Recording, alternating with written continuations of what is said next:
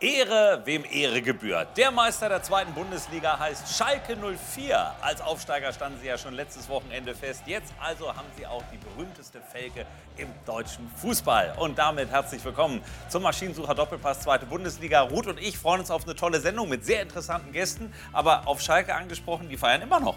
Die sind mal wirklich im Partymodus. Also Schlaf wird im Moment überbewertet, ist aber auch verständlich. Heute gab es seit 18 Uhr das große Fanfest auf dem Rudi-Assauer Platz. Also mitten rein nochmal unter die Fans. Auch unsere Reporter sind vor Ort, werden uns von Treibung berichten. Ja, wollen wir mal sehen, wer noch bei Stimme ist. Definitiv. Dieser letzte Spieltag hat reichlich Schlagzeilen geliefert. Über diese Themen reden wir heute. Geschafft! Diesmal hält der HSV dem Druck stand, dreht im entscheidenden Spiel einen Rückstand und sichert sich den Relegationsplatz.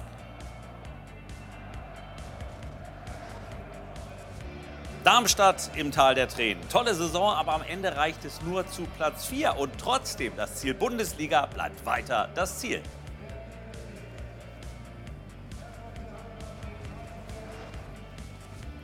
Und willkommen zurück in der Bundesliga. Werder Bremen macht es Schalke nach und schafft den sofortigen Wiederaufstieg. Tolle Gäste haben wir dazu in dieser Runde und wir wollen reden unter anderem mit dem Mann, der für viele Schlagzeilen in dieser Saison gesorgt hat. Markus Anfang ist da, war bis zum November Trainer bei Werder Bremen. Dann gab es die Impfaffäre. Heute also wird Klartext geredet über die Zukunft, über natürlich auch ein bisschen die Vergangenheit und über den Werder-Aufstieg. Ist das auch so ein bisschen Ihr Aufstieg? Nein, das hat Ole Werner und äh, Patrick Kohlmann äh, gemeinsam mit den Jungs und mit dem Verein geschafft. Ähm, klar, ich habe äh, eine schwierige Situation in Bremen damals übernommen. Ähm, ja, nach 40 Jahren das erste Mal in der zweiten Liga. Und äh, wir mussten halt sehr viel Transfererlöse erzielen, haben äh, lange gebraucht bis zum letzten Tag der Transferperiode, haben wir Spieler dann verpflichten können und Woche für Woche Spieler weg gewesen. Das war nicht leicht, das war bisher somit die schwerste Aufgabe, die ich übernommen habe. Und wir konnten erst ab dem fünften Spieltag dann äh, so einigermaßen mit einer, mit einer Mannschaft planen. Durch viele Verletzungen dann war es auch ein bisschen schwierig. Aber ähm, den Großteil hat natürlich Ole Werner und Patrick Kohlmann geliefert. Mhm. Was da alles passiert ist, auch nach seinem Abgang, werden wir heute besprechen. Aber einen Glückwunsch nach Bremen gab es schon. Ja, natürlich. Ich habe schon, äh, ich habe auch WhatsApp geschrieben. Äh, natürlich, aber ich freue mich riesig für gerade für den Verein. Der gehört in die Bundesliga und da sind, das sind tolle Leute. Ich habe das ja auch schon mal gesagt im Fernsehen, dass dass äh, einfach die, die Rahmenbedingungen da top sind und äh, die Menschen, die da arbeiten, einfach äh, tolle Menschen sind. Die haben es verdient, in der Bundesliga zu sein. Dann freuen wir uns unter anderem auf Mike Franz. Er war früher auf dem Platz der Mann fürs Grobe, kann man sagen, in Wolfsburg, in Frankfurt und auch bei Hertha BSC. Und damit sind wir dann ja auch schon beim Thema Relegation. Hertha gegen den HSV. Wer geht als Favorit ins Rennen? Als Ex-Hertaner und äh, Berlin-Sympathisant äh, halte ich zu, zu Hertha, wobei ich auch sagen muss, der, der HSV kann Relegation. Vor ein paar Wochen habe ich hier gesagt, äh, Sie packen es nicht. Ich habe mich getäuscht, muss ich sagen. ja. äh, aber ich halte an der Stelle jetzt auf Hertha und ich glaube, Hertha wird das packen, auch wenn es eine ganz enge Nummer wird. Gut, und dann freuen wir uns, dass Oliver Forster, mein lieber Kollege, als Sport1-Kommentator da ist. Auch über die Relegation zwischen zweiter und dritter Liga werden wir reden. Dresden gegen Kaiserslautern. Aber bleiben wir mal bei HSV gegen Hertha. Ich glaube, du hast eine andere Meinung. Ich bin gefühlt auch ein Berliner, ne? vom, vom, vom Herzen her. Aber irgendwie auch ein Hamburger. Es ist ein, ein, ein unglaublich enges äh, Ding, was da stattfinden wird. Hamburg hat für mich so diese ja, eine Prozent mehr, 51 zu 49, haben die letzten fünf Spiele gewonnen in der zweiten Liga, haben zweimal die Relegation überstanden. Ähm, und deswegen glaube ich, dass das Momentum für den HSV spricht, aber über allem schwebt Felix Magath und das ist sein, seine, seine beiden Spiele. Das ist eine, unglaubliche Konstellation, dass er gegen seinen HSV, das weiß ich, ich kenne die auch, äh, dass er gegen seinen HSV antreten muss. Das, das spielt da auch mit rein. Das wird unglaublich geil werden. Tja, und wir sind direkt mit dem Thema, denn wir wollen über den HSV reden. Also Donnerstag in Berlin und dann nächsten Montag, heute in einer Woche in Hamburg. Das sind die beiden Termine, wenn dann Hertha gegen den HSV spielen werden. Und tatsächlich, der HSV hat sich hart erarbeitet, das Image mit drei vierten Plätzen, dass es irgendwie eigentlich nie ein Happy End in der zweiten Liga gibt. Aber gestern war das anders.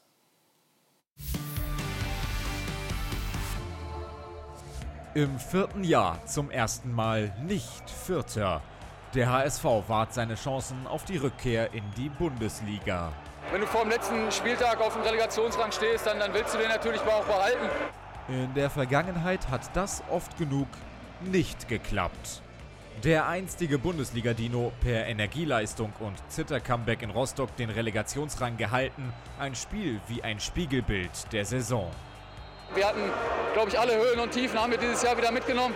Denn nach der Niederlage gegen Kiel am 29. Spieltag schien der Aufstieg kein Thema mehr. Hamburg im Hintertreffen von einigen schon abgeschrieben. Das äh, charakterisiert meine Mannschaft, ja, dass sie niemals aufhören und äh, dass trotz ihren jungen Alters schon so eine Reife an den Tag legen. Im vierten Jahr der Zweitklassigkeit scheint etwas anders zu sein beim HSV. Reife ist spürbar. Der HSV behält in brenzligen Momenten die Ruhe auf und neben dem Platz. Äh, jetzt freuen wir uns auf die zwei Bonusspiele. Das werden zwei heiße Spiele und, und das ist einfach nur schön, dass wir, dass wir uns das erarbeitet haben, dass wir solche zwei Spiele dann auch haben. Relegation gegen die Hertha, die verdiente Belohnung nach einem furiosen Saisonendspurt mit fünf Siegen in Serie. Und während man in Berlin mit der Saison hadert, geht der HSV mit Rückenwind in die zwei Duelle. Wir müssen äh, unsere Euphorie und unser, unseren Willen und unsere Widerstandsfähigkeit mit äh, in die zwei Spiele nehmen und äh, dann gehen wir unseren Weg weiter. In Hamburg surft man plötzlich die Euphoriewelle und hofft, dass sie nicht kurz vor dem Ziel bricht. Hat der HSV aus der Vergangenheit gelernt? Spannende Frage, Mike Franz. Was meinen Sie und meinst du? Glaubst du, der HSV hat was gelernt? Ich denke ja, weil die letzten drei Jahre jeweils Vierter und jetzt haben sie diesen Endsport haben sie angenommen. Sie sind in so einem Flow drin und äh, ja, das wird ein total enges Spiel und sie machen einen viel besseren Eindruck als in den letzten Jahren. Ist ja klar, sind jetzt auf Platz drei. Ja, gut, das ist ein Plätzchen, aber tatsächlich eben dieser Rückenwind. Sonst hatten sie immer Gegenwind am Ende der Saison mit diesen fünf Siegen. Wie viel macht das aus? Wie viel Euphorie verträgt der HSV tatsächlich Haben ein leichtes Programm gehabt, muss man sagen, hinten raus. Das haben wir ja immer wieder gesagt, dass die hinten raus im Prinzip gegenüber den Kontrahenten ein leichteres Programm haben. Daran ist auch ein bisschen der Darmstädter gescheitert, vorletzter Spieltag gegen Düsseldorf. So ein Ding hatten die Hamburger hinten raus eigentlich nicht mehr drin, ne? so eine richtige Stolperfalle. Aber fünf Spiele in Folge, das gibt einer Mannschaft was. Ist ja, ist ja vollkommen klar. Ne? Und gestern haben sie Rostock überstanden, was so äh, am, am, am meisten tricky war äh, für meine Begriffe. Ähm, ich habe es ja schon eingangs gesagt. Für mich haben sie ein Prozent Funken mehr Hoffnung als die Hertha die angeschlagen ist aus den letzten Wochen, die viele Rückschläge hat hinnehmen müssen, zuletzt in Dortmund, am Samstag habe ich kommentiert. Also ähm, ich bin und bleibe dabei, der HSV wird das, wird das Rennen machen dieses Mal. Und wenn wir einen Trainer ja schon da haben mit Markus anfangen, dann gucken wir mal auf eine Szene, die Tim Walter vielleicht ganz gut beschreiben kann. Denn nach dem Spiel, alle flippen komplett aus, die Fans außer Rand und Band, hat er sich alle zusammengeholt und da eine Ansprache gehalten und irgendwie auch offensichtlich beruhigt. Was sagt das aus über ihn und vielleicht auch über seine Arbeit? Ja gut, er ist jetzt äh, in Hamburg und ist jetzt äh, Nachfolger von, von Trainern, die ähm, es auch schon versucht haben. Und ähm, jetzt hat er natürlich mit dem Spieltag auch ähm, was Positives im Prinzip geschaffen. Und ähm, das kannst du natürlich dann auch im Kreis auch den Jungs dann ganz gut vermitteln. Und wenn man den HSV in den letzten Jahren gesehen hat, dann war es eigentlich immer in der Hinrunde recht gut und ziemlich weit oben. Und man ist äh, hinten raus, hat man irgendwie so ein bisschen ähm, ein bisschen nachgelassen. Und jetzt ist es so gewesen, dass man zwischendurch gedacht hat, jetzt, vielleicht schaffen sie es jetzt doch nicht mehr und jetzt haben sie es halt geschafft. Und vielleicht hat er auch vermittelt, äh, gerade in so einer Runde äh, diesen Glauben nie zu verlieren und immer bis zum Schluss weiterzumachen. Und ähm, das kann dir natürlich auch wahnsinnig viel Kraft geben. Mhm. Sie kennen ihn insofern, als dass er in Kiel Ihr Nachfolger damals war als Trainer ähm, und dementsprechend ja auch mit den Spielern wahrscheinlich äh, danach durchaus kommuniziert haben. Aus der Ferne, was zeichnet ihn aus? Ja, er hat seine, seine Art Fußball zu spielen, die ist schon, äh, die hebt sich schon ein bisschen ab, wenn man in der zweiten Liga so ein paar Jahre ist. Ich bin ja auch ein paar Jahre drin gewesen und dann kann man das schon ein bisschen unterscheiden. Also er ist auch viel auf Ballbesitzfußball aus, er ist viel auf, auf Positionswechsel aus. Also er hat schon, schon was. Sehr offensiv, ja. Auch. Ja, genau. Und denkt sehr offensiv, äh, geht dann damit natürlich auch das eine oder andere. Total wild, ne? Also ja, ne? das sieht dann so aus. Ich glaube schon, dass auch eine Struktur, oder ich weiß auch, dass eine, eine gewisse Struktur dahinter steckt das, das, sieht man schon, dass er da auch irgendwo eine Sicherheit haben will. Aber natürlich ver verlieren die, die Spieler dann auch mal eine Orientierung, gerade zu Beginn vielleicht. Oder wenn es ein bisschen hektischer wird. Und dann kann das halt mal passieren, dass du in die eine oder andere Konteraktion reinläufst. Und äh, dann sieht es halt vielleicht mal wild aus. Aber er hat seine, seine Art und Weise, Fußball zu spielen. Und ähm, ja, und die ist halt sehr offensiv. Und er will Tore machen, er will Tore erzielen, er will auch vielleicht auch mal ein bisschen spektakulären Fußball spielen lassen. Und ja, hinten raus hat er sich damit belohnt, dass er jetzt zumindest den Sprung geschafft hat in die Relegation. Ja, definitiv. Und sein Lieblingswort ist und war immer Entwicklung. Und einen, glaube ich, hat er wirklich gut entwickelt. Wir gucken mal auf das Ausgleichstor. Und das hat Robert Glatzel geschossen zum 1 zu 1. Da war dann die Hoffnung zurück, Mike. Er ist dann so ein bisschen auch die Lebensversicherung äh, gewesen und hat gerade in den letzten Wochen geliefert. Ja, die ganze Zeit. Der hat 22 Tore, ist, glaube ich, ein würdiger Nachfolger von Simon Terodde. Und äh, ja, Michael Mutzel hat ihn gut, ich glaube, da haben sie einen guten, sehr guten Fang gemacht, gerade für die Liga. Er ist auch ein bisschen jünger als Simon. Simon steht natürlich, äh, ist äh, Top of the Pops, aber er, Top of the Pops, Top of the Pop. äh, äh und äh, ja, er ist einfach, ist, ist ein Top-Stürmer, auf jeden Fall. Tja, und er hat die Anlage, gerade eben den HSV dann in den wichtigen Momenten nach vorne zu bringen. Ähm, tatsächlich ist das neben Terodde und natürlich den beiden Bremern, über die wir später noch reden werden, vielleicht der offensive Superstar dieser Liga, dieser Saison? Ja, ich kenne ihn. Ich wollte ihn damals auch mal verpflichten. Da war in Kaiserslautern und ähm, da wollten wir ihn auch mal verpflichten. Ähm, er ist ein, ein Top-Stürmer und hat halt auch gezeigt, dass er, dass er Tore machen kann. Für ihn ist natürlich auch wichtig, dass halt die Bälle auch in den 16er reinkommen und dass er seine Torgefahr da auszeichnen kann. Aber äh, sicherlich, wenn du gerade unter den ersten drei bist, und ähm, 22 Tore geschossen hast, dann, dann hast du ein Ausrufezeichen gesetzt in der Liga. Definitiv. Und wir hören mal rein, was Jonas Bolt gesagt hat. Denn nach wie vor, beim HSV gibt es viele, die jetzt Euphorie haben, aber auch viele, die sagen, passt mir auf, es wäre fast HSV untypisch, wenn sie es dann doch irgendwie schaffen würden. Und dazu hat er sich heute Nachmittag geäußert. Ich persönlich die Last jetzt nicht gespürt habe, aber man hat natürlich mitbekommen, ähm, ich habe es selber zuletzt auch mal erwähnt, die bösen Geister, das kriegt man schon mit, dass man da immer in so eine Richtung ähm, reingedrängt wurde. Auch gestern, glaube ich, gerade zur Halbzeit gab es genug Leute, die schon wieder gesagt haben, typisch HSV, aber nicht diese Mannschaft und nicht dieses Trainerteam sehr selbstbewusst. Äh, also ich finde nach wie vor, okay, das Image hat sich der HSV, glaube ich, selber zuzuschreiben durch die letzten Jahre. Aber ist in dieser Saison wirklich vieles anders und damit auch vieles besser? Na, was wichtig war, dass Bolt die ganze Saison am Trainer auch tatsächlich festgehalten hat. Mhm. Es gab ja immer wieder Diskussionen, es gab auch Phasen, wo es nicht gut aussah für den HSV. Walter war stark unter Beschuss zwischendurch, ne, wurde sehr kritisiert, auch aufgrund seiner wilden Taktik in Anführungszeichen. Und Bolt stand immer hinter ihm, ne? obwohl es auch im Verein die ein oder andere, ne? die ein oder andere andere Ausrichtung gab. Das war wichtig, dass sie zusammengehalten haben, dass sie die Nerven bewahrt haben.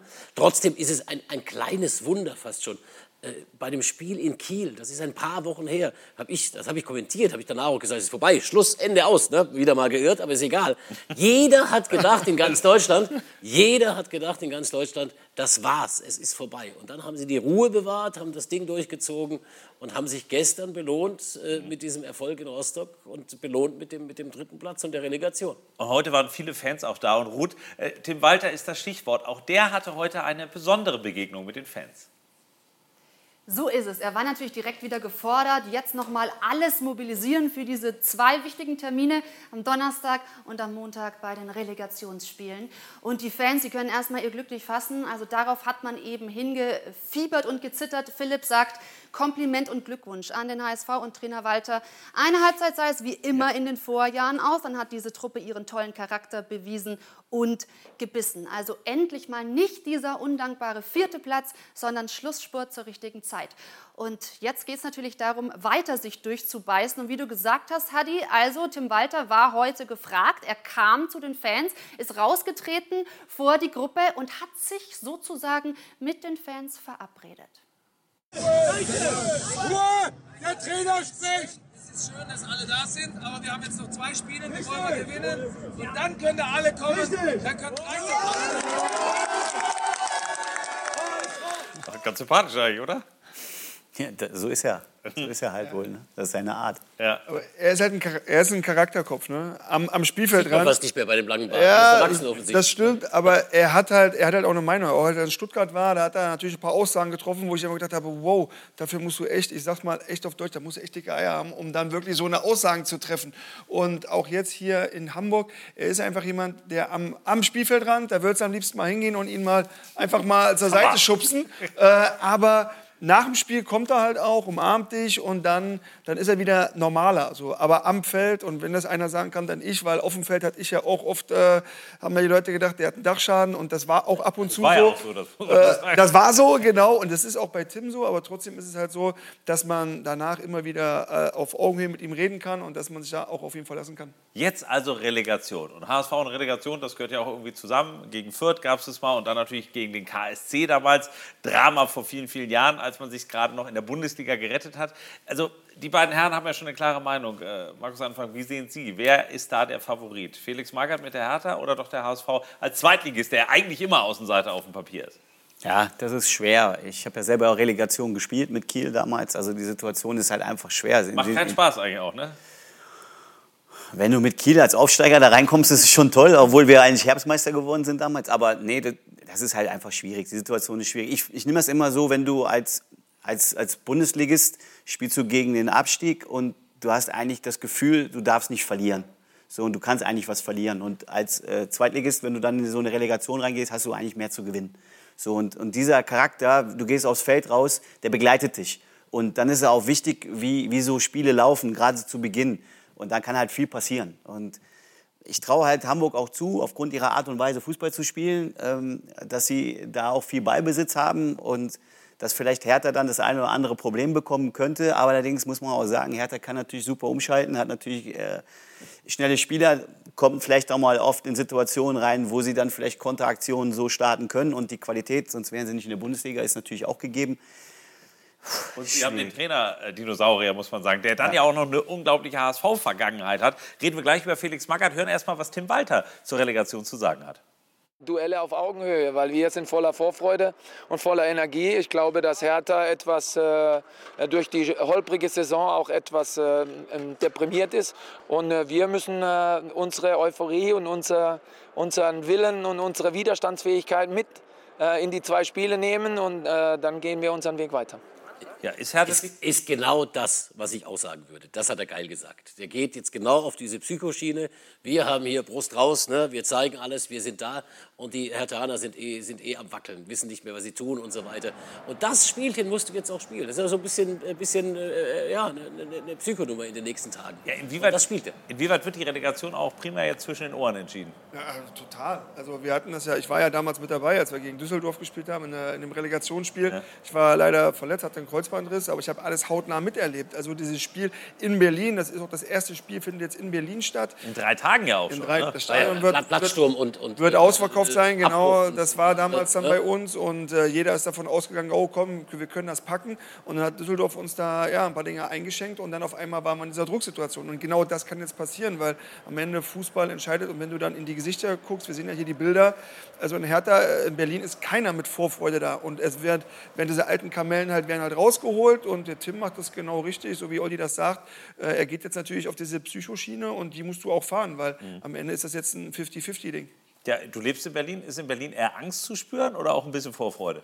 Ja, das ist schon. Man, man, hat drei Wettspiele vergeigt, das ist ja auch Teil Ich muss sagen, diese Saison war eine Katastrophe. Mhm. Also, wenn man dann auch diese ganzen Begleitumstände, wenn du jetzt auch den Kampf da im Präsidium siehst, also da sind ja jetzt noch Mitglieder, Mitgliederversammlung jetzt nach der Saison und da werden schon, werden schon die Geschütze in Stellung gebracht, weil viele wollen ja auch, dass äh, Präsident Gegenbauer abgewählt wird und äh, damit Windhorst, auch der bringt sich in Stellung, hat viel Geld investiert. Also in Berlin herrscht momentan äh, gefühlt echt eine, eine, große Depression. So. Und mhm. natürlich hat Felix, Felix Magath nach dem Spiel noch versucht, das gut zu verkaufen.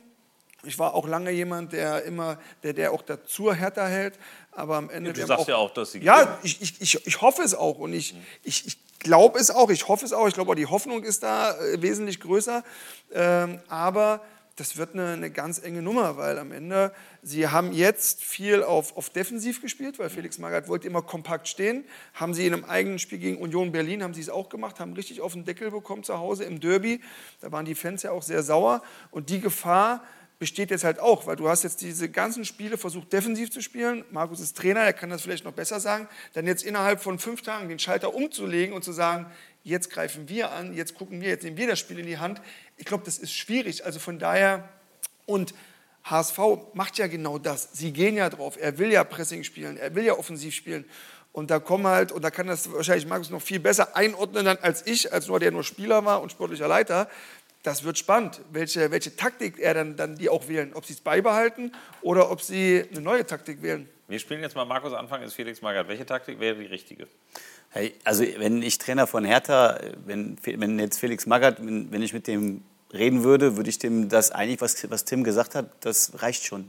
Also das würde ich meinen Jungs zeigen. Also ich würde denen zeigen, hier, guck mal, äh, der Trainer vom HSV ähm, hat gesagt, dass er eine durchwachsene Saison gespielt hat und dass das nichts ist. Und äh, jetzt habt ihr mal zwei Spiele Zeit. äh, dem zu zeigen, wie gut, er, wie gut er Fußball spielen könnte. Das wäre dann meine Motivation. Und na klar, als Trainer, glaube ich, würde ich schon dafür sorgen, wenn man weiß, dass der HSV eine Mannschaft ist, die über viel Ballbesitz kommt und dann auch viele Positionswechsel haben. Und da darfst du natürlich nicht mitgehen, da musst du natürlich eine Grundordnung halten. Äh, dass du die schon früh attackierst, dass sie gar nicht erst in, ihre, in ihr Spiel reinkommen, gar nicht erst ihr Spiel aufziehen können. Die Zuschauer dann im Stadion genau. ein Heimspiel genau. hinter dich bringen. Ja, und, und, du musst auch gut reinkommen in so eine Partie. Ja. Und wenn du gut reinkommen willst in so eine Partie, dann musst du auch direkt früh in die Zweikämpfe kommen. Und wenn du dich zurückziehst und Platz gibst, dann kommst du eher weniger in die Zweikämpfe. Dann kannst du mit Zonen arbeiten, wo du, drin, wo du die Zweikämpfe drin führen willst. Aber wenn, wenn du möchtest, dass der Gegner gar nicht erst ins Spiel kommt, mhm. dann wirst du halt früh attackieren, dann wirst du früh draufgehen. Und äh, versuchst halt selber das Spiel in die Hand zu nehmen. Aber dann ist ja, Entschuldigung, dass ich ins Wort falle, aber dann ist ja genau, das ist ja die Sache, das haben sie jetzt ja die ganzen letzten Wochen nicht gemacht. Und jetzt hast du genau so ein Spiel vor der Brust und du musst es eigentlich machen. So, und dann haben wir das Fan-Thema, hast du gesagt, du musst auf deine Seite bringen. Für mich ist das beste Beispiel, war dieses Unionsspiel, wo ich einfach sage, da war ja, da, da hast du, ne, da hast ja 10.000 Unioner oder 8.000 und der Rest war, ist blau-weiß. Und das war eine sehr blutleere äh, Vorstellung. Sie haben es dann in den anderen Spielen teilweise ein bisschen besser gemacht aber haben jetzt auch zweimal kurz vor Schluss dann den, ja, diesen, diesen Treffer bekommen zur Niederlage. Also das wird, das wird echt tricky, das echt, umzuschalten. Ist echt lustig, dir zuzuhören, insofern, als dass du die ganze Zeit eigentlich für den HSV argumentierst, aber trotzdem sagst, ja, Nein, am Ende. Die, aber gut. Die werden, das, die werden das schaffen, aber es wird trotzdem, es wird eine, eine Herkulesaufgabe, weil ich, ich glaube, sie werden es packen. Ja. Es wird aber extrem schwer. Aber Markus hat das ja auch gesagt, die spielen ja nicht umsonst Bundesliga. Diese Qualität ist da. Und die haben ja unter Magath auch äh, vieles richtig gemacht. Äh, und wenn wir schon über Felix Magath reden. Wir haben gestern auch äh, ihn getroffen. Er war ja in Darmstadt. Er hat ja schon vor Wochen gesagt, das wird die Relegation gegen den HSV, wo alle gedacht haben, äh. Überragender Auftritt. Ja, ja, ja. dem Fan zeigt, wie es da steht in Rostock und so weiter. Genau, und gestern, gestern war er halt in Darmstadt, äh, hat quasi aufs falsche Pferd gesetzt und danach ist Martin Quast, unser Kollege, aber ganz nah rangegangen und hat sich ihn mal geschnappt und auch natürlich gesprochen, A, über das Spiel gestern. Wenn wir die Bilder gleich sehen, hören wir natürlich auch, was Felix Magath dann zu sagen hat und zwar insbesondere Richtung Relegation.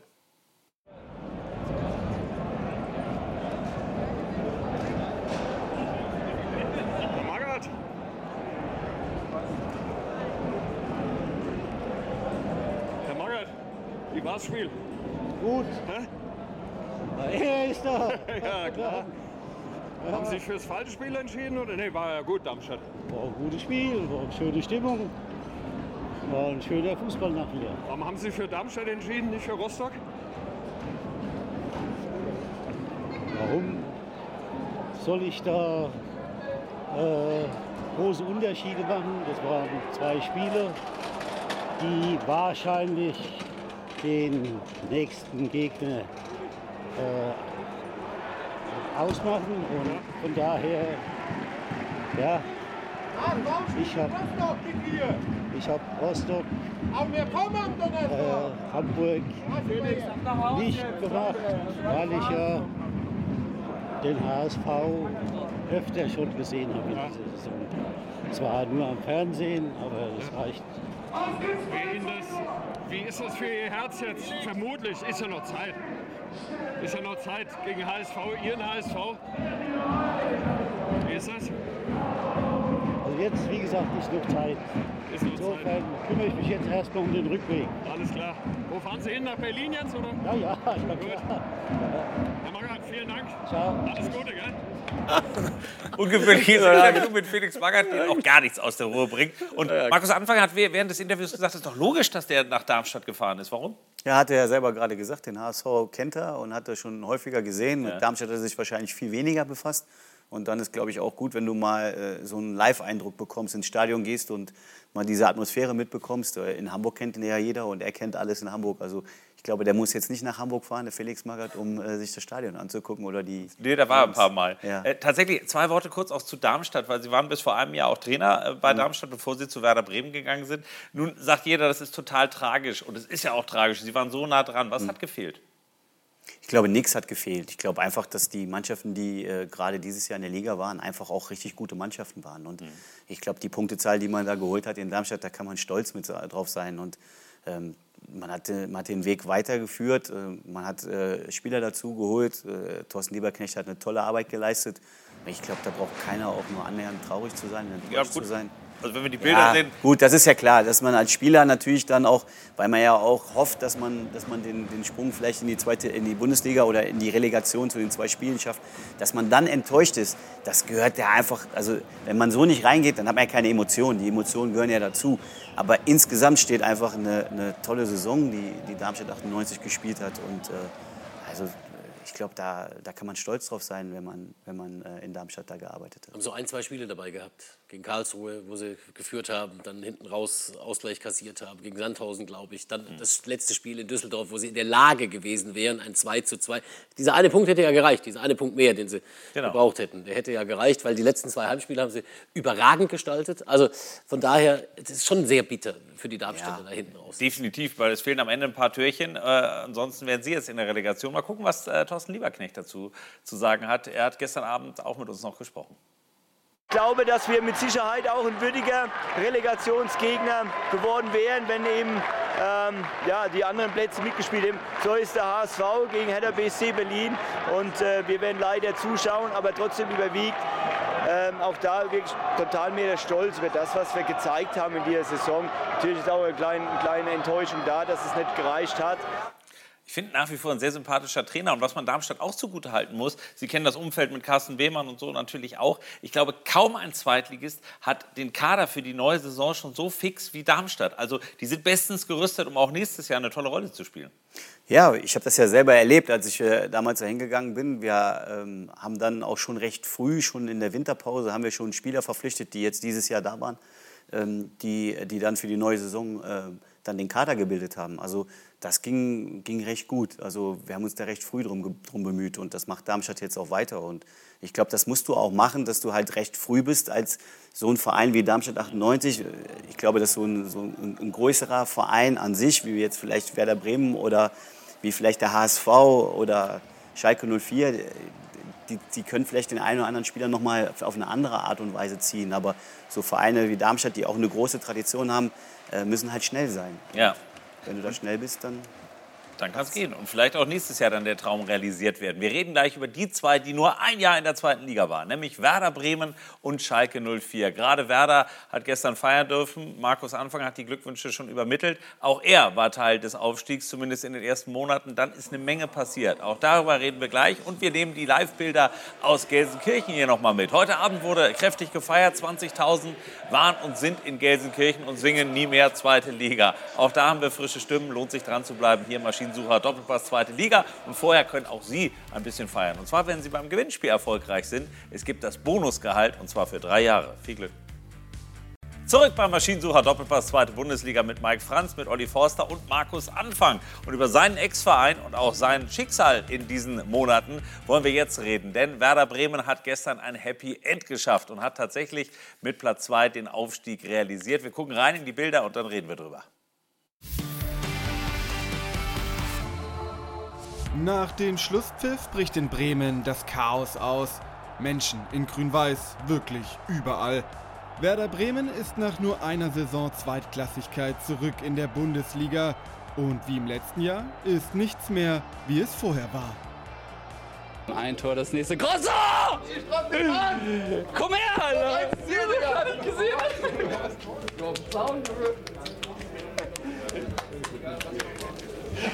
Der Glückwunsch sagt er zu mir, Alter. Die Spieler wie im Rausch und der Trainer im Kampf mit sich und seinen Gefühlen. Im vergangenen Sommer erlebte Ole Werner mit Holstein Kiel in der Relegation sein Waterloo. Jetzt kann er sich doch noch über den Aufstieg freuen.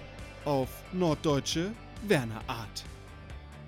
Ich freue mich einfach unheimlich darüber, dass wir dieses Ziel erreicht haben. Und ähm, das ist alles. Also ich freue mich darüber, ich freue mich auf die neue Saison, äh, wenngleich wir sicherlich auch noch eine ganze Menge Arbeit zu tun haben, dass wir dann dort auch, auch äh, ja, eine vernünftige Rolle spielen können, die wir uns vorstellen. Der Coach denkt schon weiter und behält immer einen kühlen Kopf. Warte, lass, warte ganz kurz.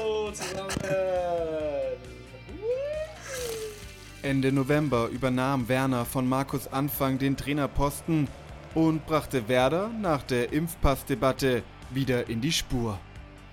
Ich glaube einfach, dass er ein Trainer ist, ähm, der sehr gut mit Menschen umgehen kann, mit Fußballern umgehen kann. Und wie er das gemacht hat, ähm, unfassbar. Ja, wir müssen auch ihm danken, dass er gekommen ist und uns diese Möglichkeit gegeben hat, so erfolgreich zu sein.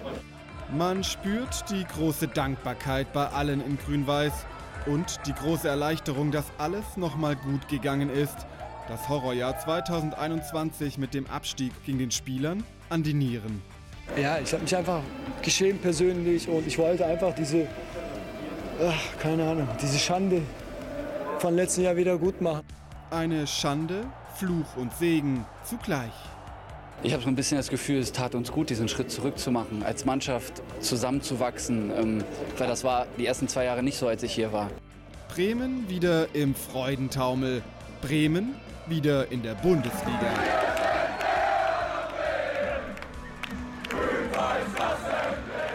War Werders Abstieg etwa die Wende zum Guten? Tja, das kann man sich jetzt wirklich fragen, nachdem das Happy End realisiert wurde. Markus Anfang, was, was wäre Ihre Antwort auf die Frage? Schwer. Ich glaube, kein, kein großer Verein wie, wie Werder Bremen oder Traditionsverein möchte absteigen. Also von daher hätte man sich das sicherlich auch anders äh, gewünscht. Ja, aber die Frage ist ja, ob das vielleicht der Beginn einer Entwicklung war, die tatsächlich jetzt nicht nur durch den Aufstieg, sondern mittelfristig dem Verein vielleicht sogar geholfen hat. So ist ja auch ein bisschen der Tenor, was wir da gerade von den Spielern gehört haben. Ja, ich habe ja auch damals, als ich nach Bremen gegangen bin, habe ich ja auch gesagt, es ist auch immer wieder eine Chance, was Neues aufzubauen. Und ich habe ja dann auch lange davon gesprochen, wir müssen einen Wiederaufbau betreiben, als wir damals in Bremen angefangen haben, weil wir halt auch viel Transfererlöse erzielen mussten. Wir mussten eine neue Mannschaft aufbauen, das braucht Zeit. Man muss geduldig sein und ähm, dann ist halt die Frage, wie schnell sich so eine Mannschaft zusammenfindet. Und die Mannschaft ist dann zusammengewachsen, immer mehr zusammengewachsen und dann sieht man auch, was hinten raus dann möglich ist. Und ja, dann kann das natürlich auch ein Stück Wende sein, dass man in, die, in, in eine Spur reingekommen ist, dass man das als Chance genutzt hat, ähm, um sich dann vielleicht ein bisschen anders aufzustellen. Aber Sie waren, Sie waren ein Stück weit weg. Ich erinnere mich im Herbst, irgendwann war, war, ich in Kiel, haben Sie verloren und so weiter. Sie waren Zehnte in der, in der, in der, in der Hinrunde und haben natürlich auch davon profitiert, dass St. Pauli nicht galoppiert ist hinten raus, dass der erste FC Nürnberg viel Federn gelassen hat. Also so souverän, wie sich jetzt da in der Tabellensituation anfühlt, im Moment war es lange Zeit nicht bei SV Werder. Ja, äh, Mike und ich waren noch in Heidenheim, haben nicht nur die gute Bratwurst da genossen, sondern auch äh, die, die Niederlage von Werder Bremen erlebt. Und das ist erst ein paar Wochen her. Also wie gesagt, so entspannt, wie sich jetzt anfühlt, äh, war es lange Zeit nicht. Und auch in den Wochen, wo Sie ja noch Cheftrainer waren, war das ja nur alles andere als äh, nur eine Euphorie, die da entstanden ist durch all die Verkäufe und dergleichen. Trotzdem noch mal ganz kurz zur Aktualität. Wenn Sie die Bilder äh, gerade sehen, wie Bremen feiert, sind Sie ein bisschen traurig, dass Sie nicht Teil des Ganzen sind? Nein, ich freue mich für die, für die Region, ich freue mich für die Fans, ähm, ich freue mich für den Verein und für die Jungs. Ich kenne die Jungs ja größtenteils alle und äh, habe mit denen ja auch eine intensive Zeit verbracht. Äh, es freut einen natürlich wahnsinnig. Ähm, dass ich jetzt am Ende des Tages nicht dabei bin, habe ich mir selbst zuzuschreiben. Und ähm, klar wünscht man sich immer selber, dass man, wenn man als Trainer eine Saison startet, dass man sie auch dann dementsprechend beendet. Aber wie gesagt, das habe ich mir selbst zuzuschreiben. Ich freue mich für die Jungs und für die Region und gerade für Frank Baumann, der ja auch eine ganz schwere Zeit hatte. Mhm. Wenn wir mal über das Personal reden, das ja auch zum Teil dann auch nicht nur mit Markus Anfang zusammengearbeitet hat, sondern auch ganz anders unterwegs war, dann reden wir über die zwei Stürmer. Und wenn wir mal in die Tore reingucken, auch vom gestrigen Tage 2-0 gegen Regensburg, dann fallen immer die Namen Füllkrug oder Duxch. Man darf nicht vergessen, von den letzten 24 Toren haben die 20 geschossen. Äh, und, Duxch, das war tatsächlich noch ihre Idee, den zu holen. Ja, ich kannte Marvin ja aus Kiel. In Kiel war er bei mir Torschützenkönig in der zweiten Liga und äh, wir hatten in Bremen die Situation, dass wir halt äh, nur einen Stürmer hatten. Josh Sargent hat uns ja dann äh, ver verlassen im Laufe der, der ersten Spiele.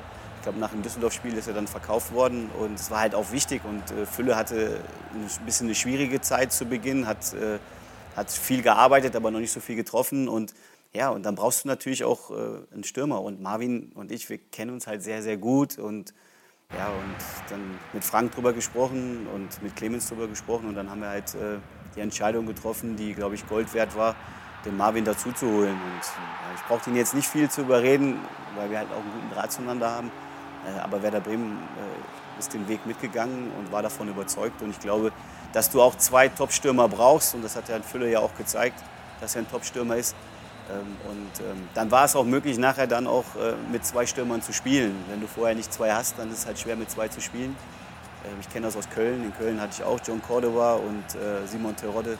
Und äh, mit denen haben wir dann nachher auch dieses 3-5-2 gespielt und das hat sich ausgezahlt. Aber ist nicht auch Teil der Wahrheit, dass als beide schon da waren, Sie haben es ja eben schon angedeutet, haben die noch überhaupt nicht so funktioniert und auch Niklas Füllkrug war ja dann suspendiert. Also dieses Dream Team ist eigentlich erst nach Ihnen entstanden.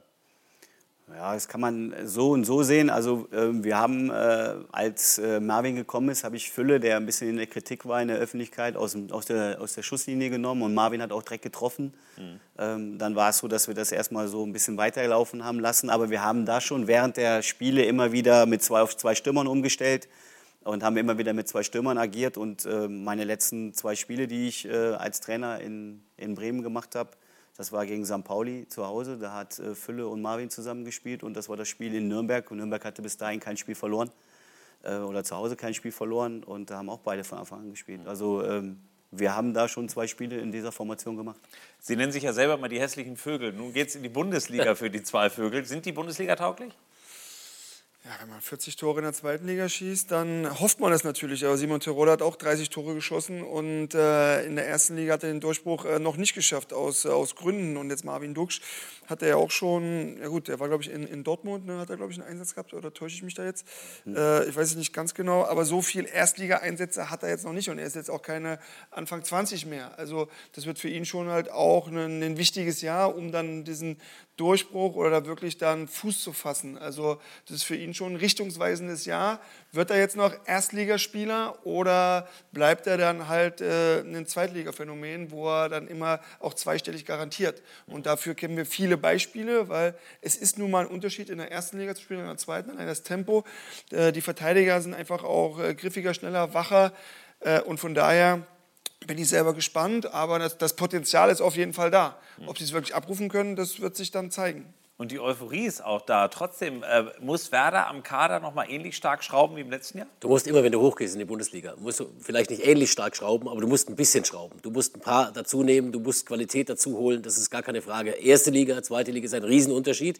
Mannschaften, die das nicht können, aus finanziellen Gründen, das haben wir gesehen dieses Jahr mit der Spielvereinigung Kräuter Fürth, da war keine Kohle da, die konnten nicht nachlegen. Und dann bist du in der Bundesliga am Ende nicht konkurrenzfähig. Das sieht natürlich bei Schalke und bei Bremen insofern schon besser aus, weil der, der Kader natürlich insgesamt äh, mehr Substanz hat. Aber ich bin schon der Meinung, dass da das ein oder andere passieren muss. In jedem Fall. Frank Baumann hat heute auch noch mal gesagt, es wird längst nicht so einen Umbruch geben. Na klar, der war äh, riesengroß, aber es müssen auch wieder Transfererlöse erzielt werden. Also man kann gar nicht groß investieren. Wo sehen Sie die großen Baustellen, dass Werder Bundesliga tauglich aufgestellt ist?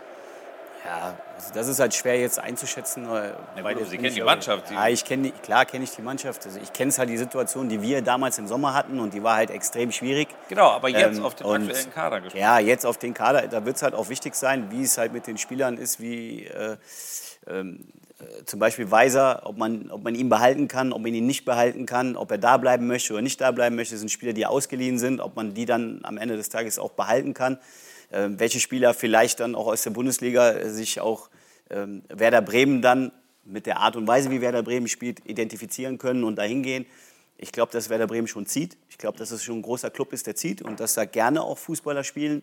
Und ich glaube, das ist schon äh, ein Faustpfand, was man spielen kann. Also, aber ich glaube schon, ähm, im Defensivverbund werden sie schon sicherlich was machen müssen.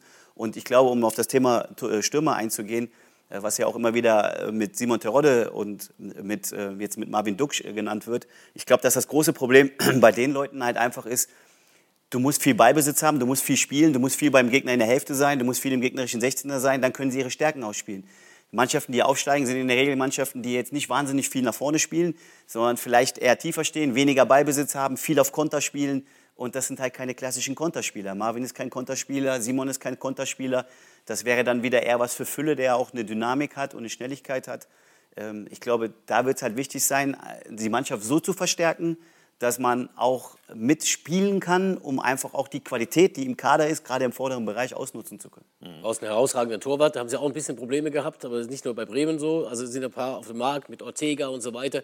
Da musst du natürlich jetzt schon, schon gucken, der auch bei Schalke im Gespräch ist. Das sind dann so diese Schlüsselpositionen mhm. bei den Aufsteigern. Wenn du ein, zwei richtige Deals machst, dann kommst du durch, auch in der nächsten Saison. Tja, die müssen sitzen. Wir reden schon über die neue Saison. Gut, die Fans haben noch ganz andere Sorgen, und zwar schöne Das ist so. Und wir kennen das ja von Aufstiegsfeiern, dass da alles Mögliche auch mitgenommen wird aus dem Stadion. Stücke vom Rasen oder vom Tornetz.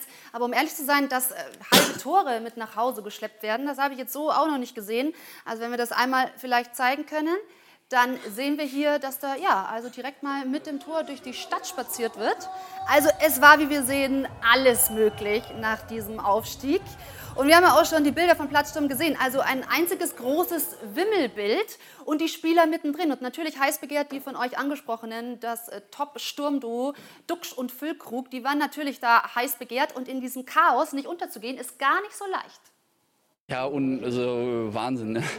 Einerseits schön, andererseits auch ähm, sehr, sehr äh, ja, ein bisschen beängstigend war. Mir ist auch kurz mal eine halbe Minute die Luft weggeblieben, aber alles gut. Wir haben zusammen gefeiert. Äh, die Fans haben sich das auch verdient nach dem Jahr. War, äh, tat sehr weh. Ähm, Warum? Ja, wenn man so zwischen, keine Ahnung, wie viele Leuten da steckt, ähm, immer wieder sagt, du, man, man ist immer unten, weil man will nichts abbekommen. Nein, es war sehr, sehr schön. Dafür, dafür ähm, haben die Leute ja auch einiges getan in den letzten Wochen und Monaten und ähm, wir haben als Team nicht nur auf dem Platz, sondern auch neben dem Platz mit den Fans, mit drumherum, allen zusammengehalten und das ist auch ein Dank von uns zurück an die Leute hier.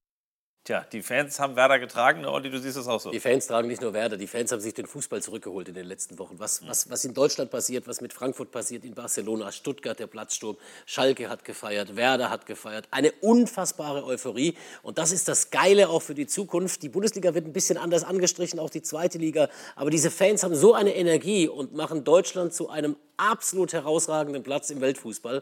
Und das ist in den letzten Wochen passiert. Und das, das, da geht einem das Herz auf, wenn man den Fußball liebt.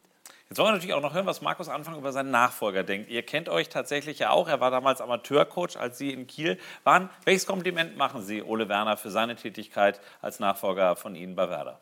Ja, er hat das top gemacht. Also, ich meine, dazwischen waren noch zwei Spiele, wo die Übergangslösung war. Aber Ole und Patrick Kohlmann kenne ich auch. Patrick Kohlmann war mein Spieler, den habe ich dann zum Co-Trainer damals gemacht mhm. bei mir. Und äh, das sind zwei erstmal äh, tolle Menschen und äh, Ole ist ein sehr ruhiger, besonnener Mensch und, sehr klar in, in seinen Ansprachen und ja, ist halt auch einfach ein Fußballfachmann und er es einfach super gemacht. Also das muss man einfach sagen. Was hat er anders gemacht und warum passt er gut zu Werder? Weil das scheint ja offensichtlich der Fall zu sein. Ich glaube, er hat gar nicht so viel anders gemacht. Ich habe beim NDR ein Interview von ihm gehört, der gesagt, hat er auch gesagt, dass er das einfach anpassen musste, was die Mannschaft hergibt und hat grundsätzlich dann dieses 3-5-2, was wir damals die letzten zwei Spiele auch gemacht haben, das hat er dann irgendwie auch aufgenommen, ähm, hat sich da wohl auch viel ausgetauscht und hat das natürlich dann bis ins Detail verfeinert und was wichtig ist halt, äh, entscheidenden Momenten äh, den richtigen Spieler wechseln, entscheidenden Moment äh, die richtigen Worte finden, und äh, da hat er einfach äh, eine Top-Arbeit abgeliefert. Ja, und jetzt kann er zeigen, ob er auch in der Bundesliga dann als guter Trainer arbeiten kann. Wohin führt der Weg von Markus Anfang? Das ist die Frage, die wir gleich klären wollen. Hier im Doppelpass Zweite Bundesliga. Nach seiner Impfaffäre, jetzt ist er wieder in der Öffentlichkeit und redet über die Zukunft, aber auch noch ein bisschen über die Vergangenheit. Gleich ein Thema. Dazu schalten wir nach Schalke, wo heute Abend das große Fanfest war, wo 20.000 mitgefeiert haben. Hier sehen wir schon erste Eindrücke. Gleich wollen wir nicht nur die Party, sondern auch die Protagonisten hören. Es lohnt sich dran zu bleiben. Gleich zurück hier im Maschinensucher Doppelpass zweite Bundesliga. Und vorher nicht vergessen, es gibt die Chance auf drei Jahre extra Gehalt. Wer hätte da was gegen? Ich glaube keiner. Also mitmachen, wir drücken die Daumen.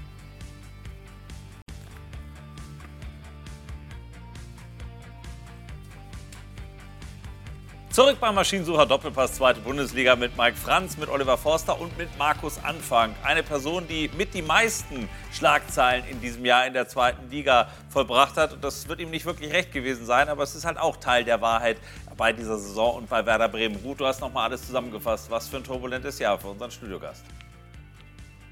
Ganz genau. Und natürlich gehört dieser Aufstieg von Werder Bremen auch zu Teilen Markus Anfang, unserem heutigen Studiogast, denn er war ja bis November Chefcoach und äh, hat da auch den Kader so zusammengeführt. Der war ja zu Beginn der Saison noch gar nicht fix. Also Markus Anfang musste da erstmal die Truppe zusammenstellen. Und ich erinnere mich dann noch ganz genau an den 20. November. Da haben wir bei Sport 1 nämlich das Topspiel live übertragen gegen Schalke. Und es war der Tag, an dem bekannt wurde, dass gegen Markus Anfang und seinen Co-Trainer Ermittlungen laufen wegen des Benutzens von gefälschten Impfdokumenten. Er wurde dann zu einer Geldstrafe verurteilt, 36.000 Euro und zu zwei Spielzeiten äh, Sperre. Allerdings ab Juni gilt diese Sperre auf Bewährung. Er kann also wieder in der nächsten Saison als Trainer arbeiten. Aber klar, die Turbulenzen, die hallen nach. Noch immer ist das Ganze nicht verwunden. Und in äh, Bremen hat man äh, sich aber immer noch an seine Arbeit äh, ja, erinnert. Und vor allem Romano Schmid hat das wie folgt getan. Die, die Emotionen, die, die, kann man nicht beschreiben, die muss man mitgemacht haben. Ich bin unfassbar dankbar, dass ich diese, diese Chance bekommen habe. Ähm, ja, auch ähm, wirklich äh, Markus Anfang mir auch, ähm, auch dankbar zu sein, dass er mir die Chance gegeben hat und äh, was wir mit der Mannschaft dieses Jahr geleistet haben. Schon Wahnsinn, ähm, wie wir als Gruppe auch zusammengewachsen sind. Und Teil der Gruppe war Markus Anfang. Wenn man das hört, freut dann das? Ja, das war Niklas übrigens, Niklas Schmidt. Ähm, aber ja, klar. Er, er, hatte eine schwere Situation. Viele in der Mannschaft hatten eine schwere Situation damals. Und ähm, er ist damals von, von, äh, von Osnabrück wiedergekommen. Und ja, war eigentlich äh, nicht geplant. So wie das die ganze Zeit eigentlich war. Viele Spieler waren eigentlich nicht geplant. Aber auf, weil wir halt Spiele hatten, die wir auch verkaufen mussten, aber nicht wussten, ob wir sie jetzt verkauft kriegen oder nicht. Ähm, und dann haben wir an ihm festgehalten, weil ich ihn einfach auch richtig gut fand. Er hat auch die ersten Spiele performt, äh, performt und hat dann auch seinen Vertrag verlängert. Und das ging bei einigen Spielern so. Und es war eine turbulente Zeit, definitiv. Und ähm, es war somit die schwierigste Aufgabe, ähm, einen Verein, eine Mannschaft wieder dahin zu führen, mit einem Verständnis, dass man rausgeht, Spiele gewinnt, dass man Kader zusammenbaut, ähm, dass man die wirtschaftlichen Mittel auch wieder, wieder hat. Das war schwierig. Genau, das war die Idee und die wurde dann abrupt gestoppt. Wir haben es gerade noch gehört, dann gab es die Impfaffäre. Mitte November war Ihre Karriere mehr oder weniger in Scherben zerbrochen. Äh, Sie haben dann lange geschwiegen, Sie waren ein paar Tage vorher noch hier in dieser Sendung auch ähm, und auf einmal brach die Welt zusammen. Für Sie, aber eben auch für viele Fußballfans, die nicht verstanden haben, was Sie da getan haben. Sie haben lange geschwiegen, sich vor zwei Monaten entschuldigt. Wenn Sie jetzt dieses letzte halbe Jahr Revue passieren lassen, was bereuen Sie am meisten?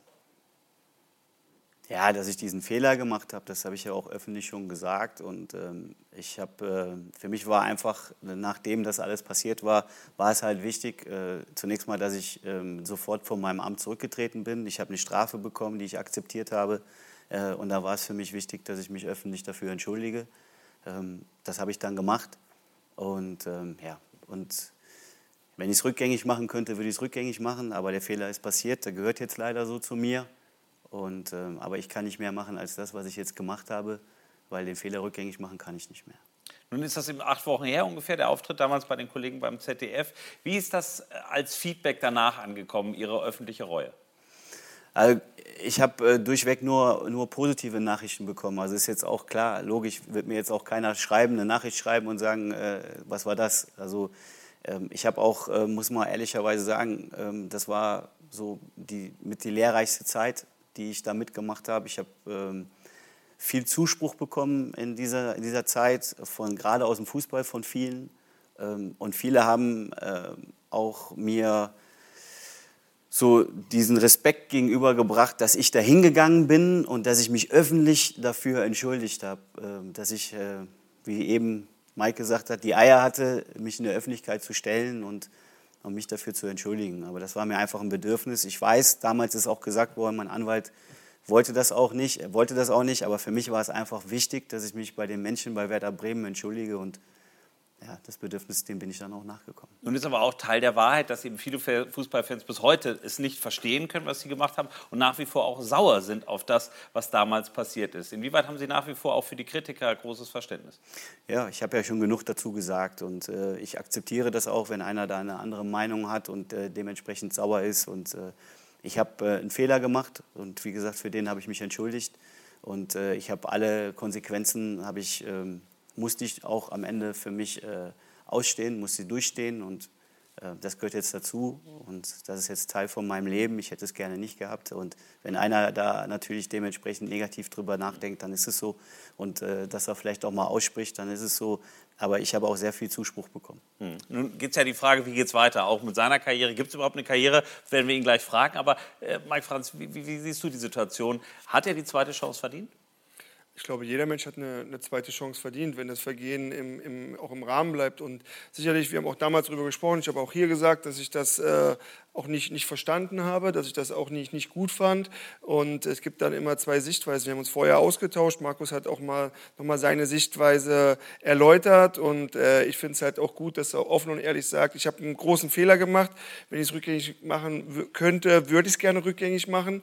Und man darf auch immer eins dann äh, nicht vergessen. Auch wie gesagt, ich habe auch hier selber hier im Studio gesagt, ich fand das nicht gut und äh, das war, fand ich eine, auf Deutsch, fand, ich fand ich damals aus meiner Sicht, habe ich es hier gesagt, war eine Arschlochnummer und aber auch klar, weil ich diese, diese Hintergründe nicht kannte. So und er hat sie geschildert und wie gesagt und jetzt auch mit dieser Entschuldigung muss ich ganz klar sagen, klar, dann hat dann hat er auf jeden Fall eine, eine zweite Chance dann verdient, weil ich glaube, wir haben uns ja alle hier auch im Studio vorhin ausgetauscht. Man spürt, dass er das ernst meint, dass es ehrlich ist. Und äh, zumindest hat man dieses Gefühl und das würde ich ihm auch 0,0 absprechen, weil man kannte ihn ja auch vorher und dieser Fehler ist passiert.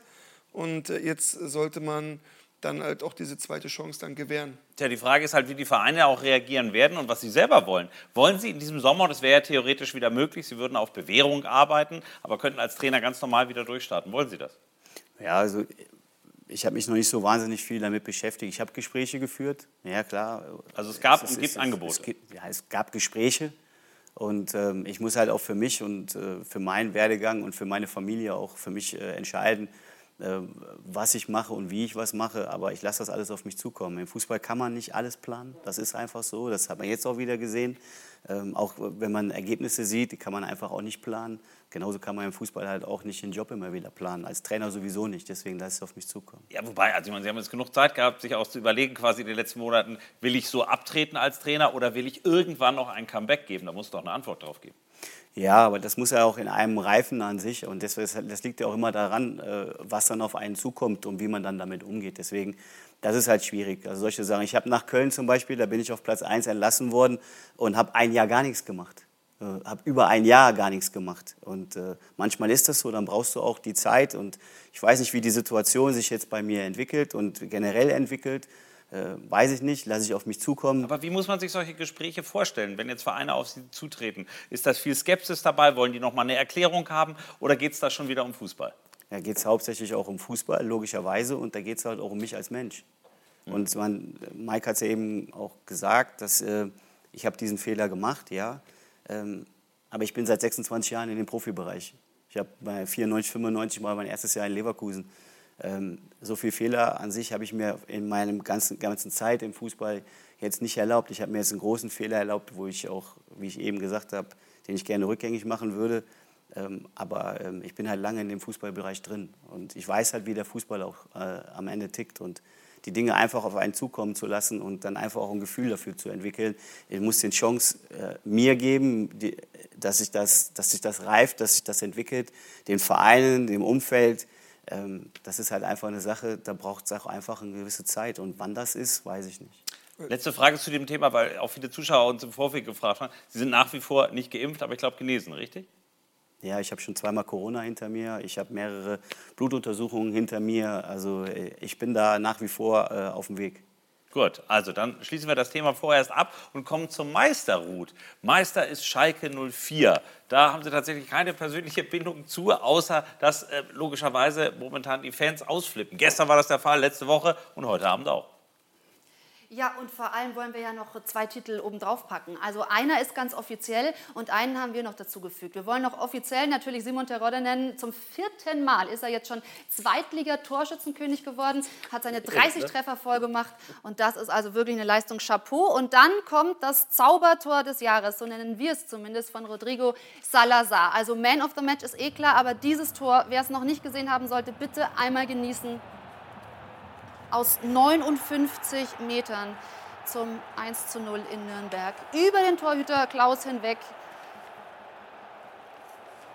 Das ist wirklich so eine schöne Nummer. Und ja, Rodrigo Salazar hat sich auch komplett mit seinem Verein verbündet und will sich jetzt Schalke 04 tätowieren lassen auf die Haut. So zumindest die Kollegen aus dem Westen. Also da bin ich gespannt, wie das Logo dann am Ende aussieht. Also Meister, dazu noch den Zweitligatorschützenkönig und das Tor des Jahres. Hadi, mehr geht eigentlich gar nicht, oder? Nein, also die Titelsammlung ist fast komplett und dementsprechend wurde auch heute gefeiert. Ihr wart damals, Ruth und, und Mike, eben beim äh, großen Aufstiegsspiel letzte Woche mit dabei gegen St. Pauli. Das war, glaube ich, schon irre, oder? In Sachen Emotionen.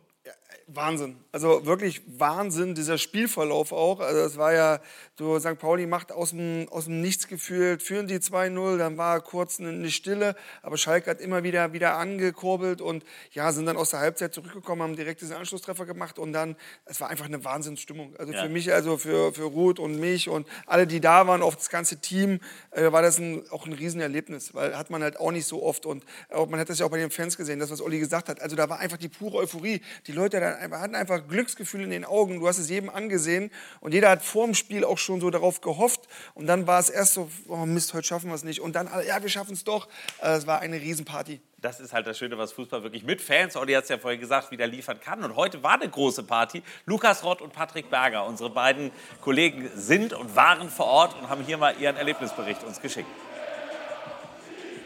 Ein Leben lang keine Schale in der Hand. Das war so ein bisschen immer der gehässige Satz aus der Nachbarschaft in Richtung der Schalke-Fans. Doch damit ist seit dem Wochenende Schluss. Die Schalker sind Meister aufgestiegen in die Bundesliga, die Rückkehr geglückt. Und es ist wirklich Wahnsinn, was ein Tag danach, nach dem 2-1 in Nürnberg, hier auf Schalke los ist. 20.000 sind gekommen, um ihre Mannschaft zu feiern, ihre Mannschaft zu unterstützen. Und dass der Party-Marathon der letzten Tage auch Spuren hinterlassen hat, das sieht man an Gerard Asamoah und an Dakur Schulinov. Ich bin tot jetzt, wirklich.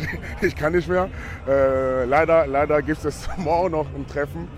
Aber äh, ich darf dann noch glaube ich, eine Woche hier, dann habe ich Urlaub, dann kann ich runterkommen, glaube ich.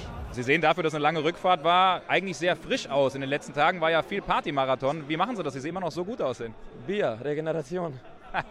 Sehr gut. Können Sie uns noch was sagen, wie, wie das hier einfach heute für Sie ist? 20.000 Schalker, die äh, kommen, um dieses große Ding mit Ihnen zu feiern? Äh, es ist wirklich sehr schönes, sehr schönes Gefühl. Also es sind viele Leute hier und äh, die genießen es auch, glaube ich, so viel wie wir. Mit etwas angezogener Handbremse unterwegs im Vergleich zu Chulinov und Asamoah ist Peter Knebel, der Sportvorstand der Schalke. Er hat eine gewisse Verantwortung und er ist nicht so ganz das Firebeast. Na, trotzdem genießt er diese Tage hier auf Schalke. Und er hat natürlich vieles vor, auch zusammen mit Rufen Schröder, denn er muss den Mr. X suchen.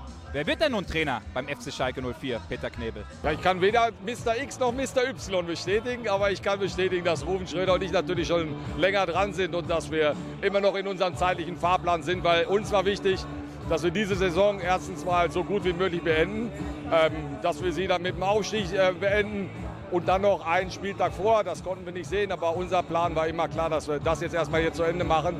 Äh, ab morgen, wenn die Spieler in den Ferien sind, ähm, dann, äh, dann werden, wir uns, äh, werden wir uns auch richtig auf dem, äh, auf dem Markt äh, bewegen. Wie muss er denn sein, der Trainer, der in der ersten Liga dann aus dem FC Schalke passt? Naja, das ist ja immer so, dass man sagt, ja, was ist jetzt nun der ideale Trainer? Ne? Also ich glaube, wenn man, wenn man sieht, was hier für, für Emotionen, für Kräfte sind, muss er sicher emotional sein. Er muss aber sicher nehmen können, weil ja, Schalke hat jetzt, sicher, hat jetzt auch äh, Niederlagen verdauen müssen. Die Kritik kommt relativ schnell. Insofern ist es auch ganz wichtig, jemanden zu haben, der, der, der auch im Wind stehen kann. Sicherlich brauchen wir einen mutigen Trainer, einer, der, der nach vorne spielt, weil man kann die Leute, die kann man nicht damit zufriedenstellen, hinten tief zu verteidigen. Natürlich geht das mal in einem Spiel, aber das ist auch sehr, sehr wichtig.